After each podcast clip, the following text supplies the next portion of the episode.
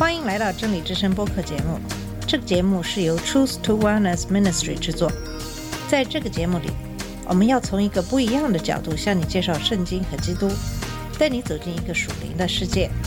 我们的节目在每个星期二、四、六更新，欢迎你的收听和关注。all the colors of the rainbow. 你好，我是马军。在上期节目里，给大家分享的是马太福音二十一章二十八到三十二节的经文，讲的是两个儿子的比喻。其实这两个儿子的父亲，其实就是指我们的天父。作为父亲，叫儿子去葡萄园里做工，一个儿子开始不答应，但后来后悔就去做了；另一个儿子口头答应却不去。那么这两个儿子当中，谁真正的遵循了父的旨意了呢？希望我们都可以做那个真正的遵循父的旨意的人，即使是我们犯了错，但也并不妨碍我们的悔改。真正预防的是做那些虚伪的两面三刀的人，表面上答应，却并不执行父的旨意的人。那么今天给大家分享是马太福音二十一章三十三到四十六节的经文。这段经文讲述的是一个葡萄园主的故事。看看那些恶仆人是怎样对待葡萄园主派去的儿子。这段经文在马可福音和路加福音中有平行的记载。在这期节目，我们先来读一下这段经文在三个对观福音书中的记载。马太福音二十一章三十三到四十六节说：“你们再听一个比喻，有个家主栽了一个葡萄园，周围圈上篱笆，里面挖了一个压酒池。”盖了一座楼，租给园户，就往外国去了。收果子的时候近了，就打发仆人到园户那里去收果子。园户拿住仆人，打了一个，杀了一个，用石头打死一个。主人又打发别的仆人去，比先前更多。园户还是照样待他们。后来打发他的儿子到他们那里去，意思说他们必尊敬我的儿子。不料园户看见他儿子，就彼此说：“这是承受产业的，来吧，我们杀他，占他的产业。”他们就拿住他，推出葡萄园外，杀了。园主来的时候，要怎样处置这些园户呢？他们说要下毒手，除灭那些恶人，将葡萄园另租给那按着时候交果子的园户。耶稣说：“经上写着，匠人所弃的石头，已做了房角的头块石头。”这是主所做的，在我们眼中看为稀奇。这经你们没有念过吗？所以我告诉你们，神的国必从你们夺去，赐给那能结果子的百姓。谁掉在这石头上，必要跌碎；这石头掉在谁的身上，就要把谁砸得稀烂。祭司长和法利赛人听见他的比喻，就看出他是指着他们说的，他们想要捉拿他。只是怕众人，因为众人以他为先知，这就是在马太福音中的描述。那么，下面我们再来读一下马可福音和路加福音书中的记载。马可福音十二章一到十二节说，耶稣就用比喻对他们说：有人栽了一个葡萄园，周围圈上篱笆，挖了一个压酒池，盖了一座楼，租给园户，就往外国去了。到了时候，打发一个仆人到园户那里，要从园户收葡萄园的果子。园户拿住他，打了他，叫他空手回去。再打发一个仆人到他们那里，他们打伤他的头，并且凌辱他。又打发一个仆人去，他们就杀了他。后又打发好些仆人去，有被他们打的，有被他们杀的。园主还有一位是他的爱子，末后又打发他去。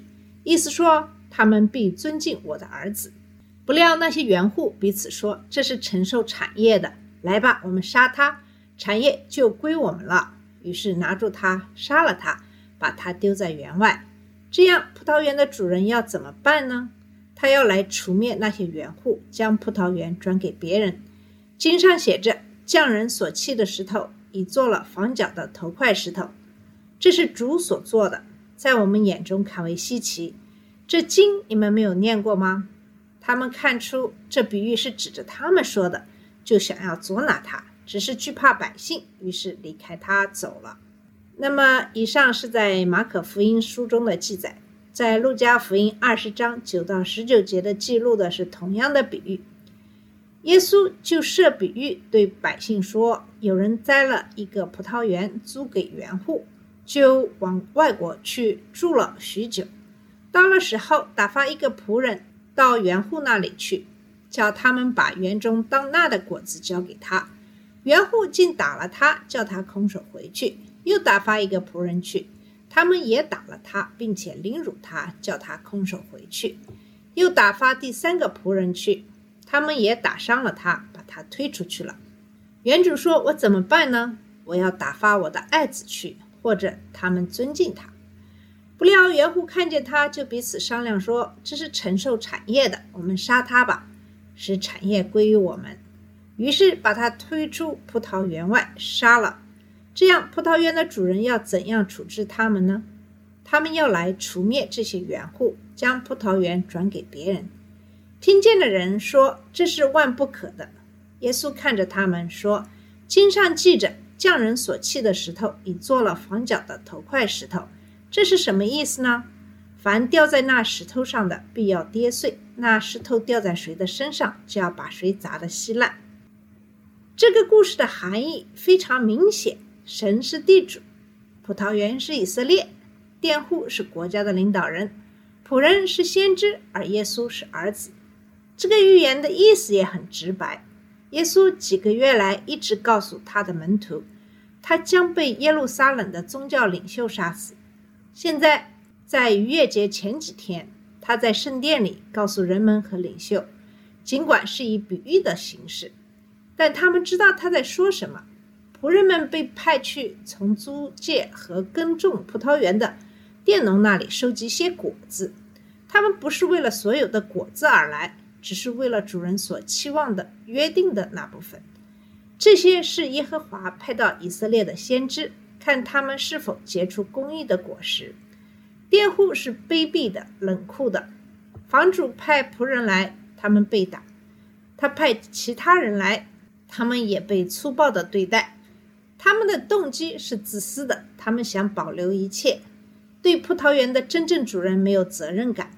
最后，当葡萄园主派他的儿子来时，他们把他杀了。这个预言的主要指控不仅仅是他们杀了儿子，而是他们没有结出果子，他们不是公义的，他们是自以为是的。当耶稣来呼唤悔改和公义时，他们不愿意向他的权威低头。他们想让他服从他们，但他们是伪君子。他们对耶稣的拒绝是不义的最后行为，他们将受到审判。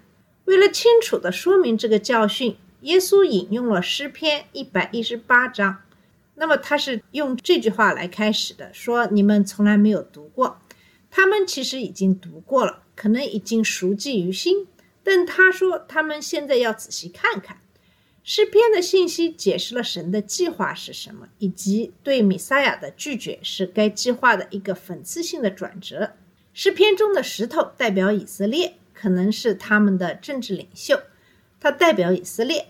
建造者是那些国家，亚述、巴比伦、埃及，他们在建造他们的帝国时拒绝了以色列，就像一个建造者在建造宫殿时将一小块石头扔到一边。